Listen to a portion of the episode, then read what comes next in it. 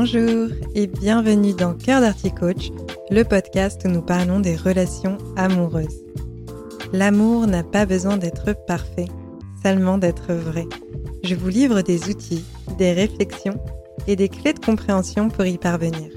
Que vous soyez célibataire ou en couple, si vous souhaitez avoir une vie affective épanouie, vous êtes au bon endroit.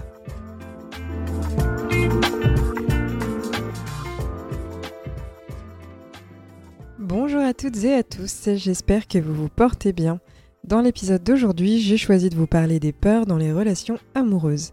Par exemple, peur de être trompé, quitté, rejeté, manipulé, peur de l'engagement, de l'intimité, de la dépendance affective, ou encore peur de souffrir, de s'oublier dans la relation, etc. C'est tout à fait normal d'avoir des peurs qui remontent à la surface quand on relationne avec des personnes, et malheureusement, ces peurs, elles peuvent venir entraver le bien-être ressenti au travers de la relation. En tant qu'être humain, on a tendance à accueillir ce qui nous procure du plaisir et à rejeter ce qui amène de l'inconfort. La manifestation d'une peur, c'est rarement confortable. Et en ce sens, les peurs, elles peuvent donc venir saboter la relation amoureuse, même si initialement, ces peurs, elles vont avoir une intention positive. L'idée de cet épisode est donc de vous parler des peurs, de la façon dont elles se manifestent et comment est-ce qu'elles vont avoir un impact dans vos relations pour que vous puissiez les identifier mais aussi corriger le tir. Et je parle de corriger le tir parce que c'est quelque chose qu'on va voir, mais les résultats produits par un comportement qui serait dirigé par la peur permettent très rarement de construire un environnement qui va être favorable à l'épanouissement dans la relation. Du coup, quand on arrive à identifier nos peurs et nos mécanismes, c'est plus facile de faire preuve de courage pour agir différemment et obtenir des résultats différents. Pour commencer, qu'est-ce que la peur dans une relation amoureuse? Eh bien, les peurs, ce sont des sortes de filtres qui vont déformer nos perceptions de la réalité.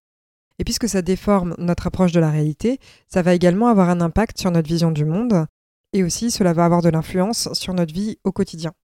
Quand on ressent de la peur, ce qu'on va percevoir, c'est plus de choses négatives que de choses positives.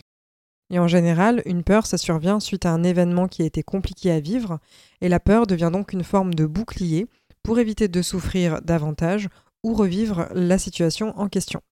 Le but d'une peur est donc de nous protéger de la souffrance, ce qui est tout à fait légitime et noble comme intention.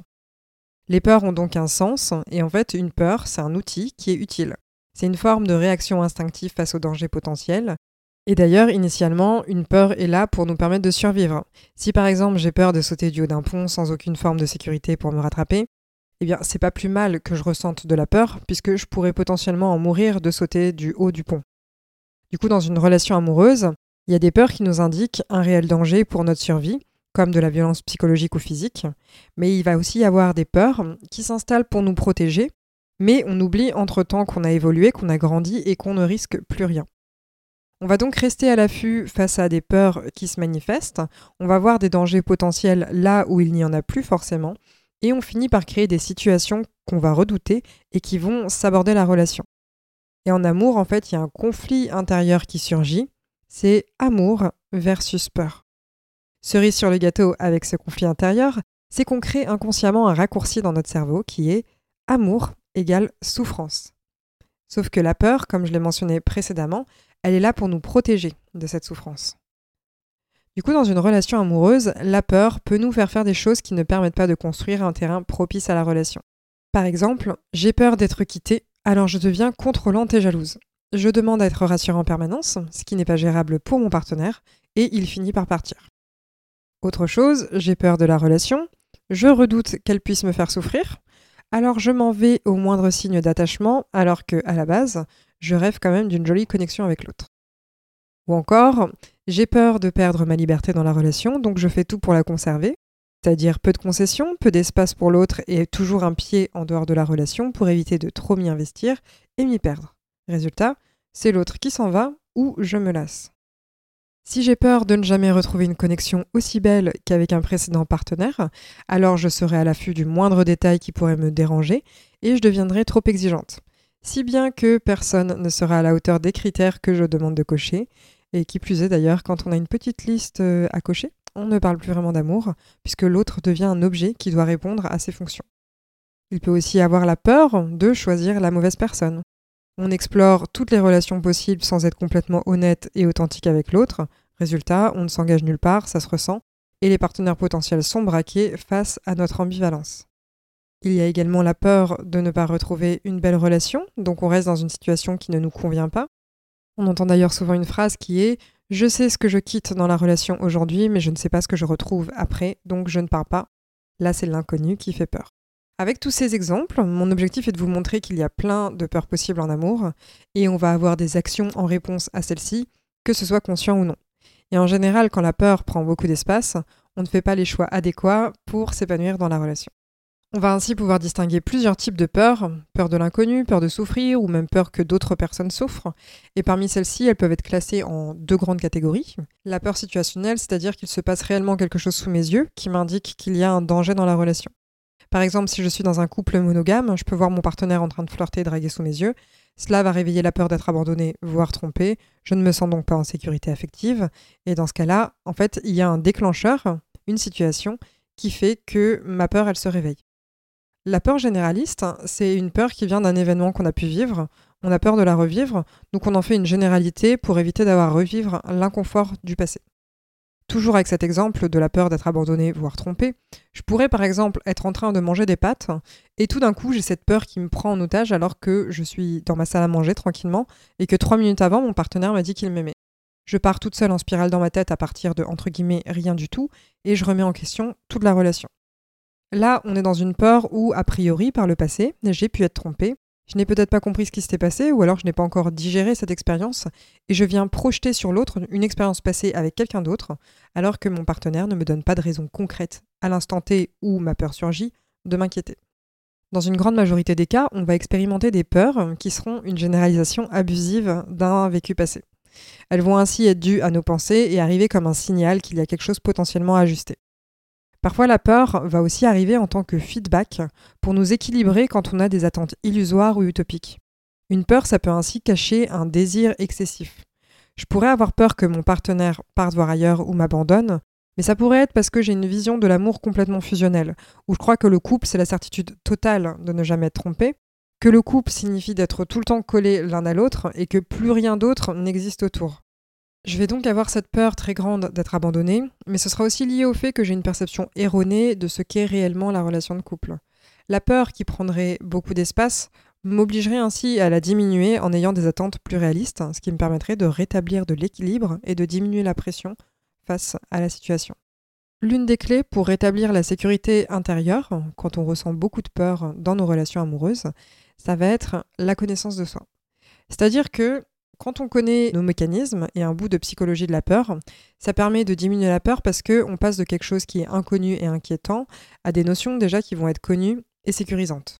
Quand on sait comment on réagit et pourquoi on réagit de telle façon, on en fait déjà un peu moins une montagne quand la peur elle survient, même si évidemment ça reste inconfortable. Du coup, la première chose que vous pouvez faire lorsqu'une peur survient, c'est l'observer. Ce qu'on veut, c'est sortir du jugement de c'est bien ou c'est mal. On met de côté la flagellation de c'est irrationnel, je devrais pas ressentir ça, je devrais pas avoir cette peur-là, etc. La peur, elle est là et on va composer avec. En tant qu'être humain, c'est tout à fait normal d'être tantôt rationnel puis irrationnel. Donc dites-vous que si vous ressentez de la peur, vous êtes simplement un être humain en bon état de marche. Vous allez donc pouvoir observer ce qui se passe, et cela en apprenant à rester avec vos questionnements et vos peurs avant de partir vider votre sac à la moindre inquiétude qui se présente.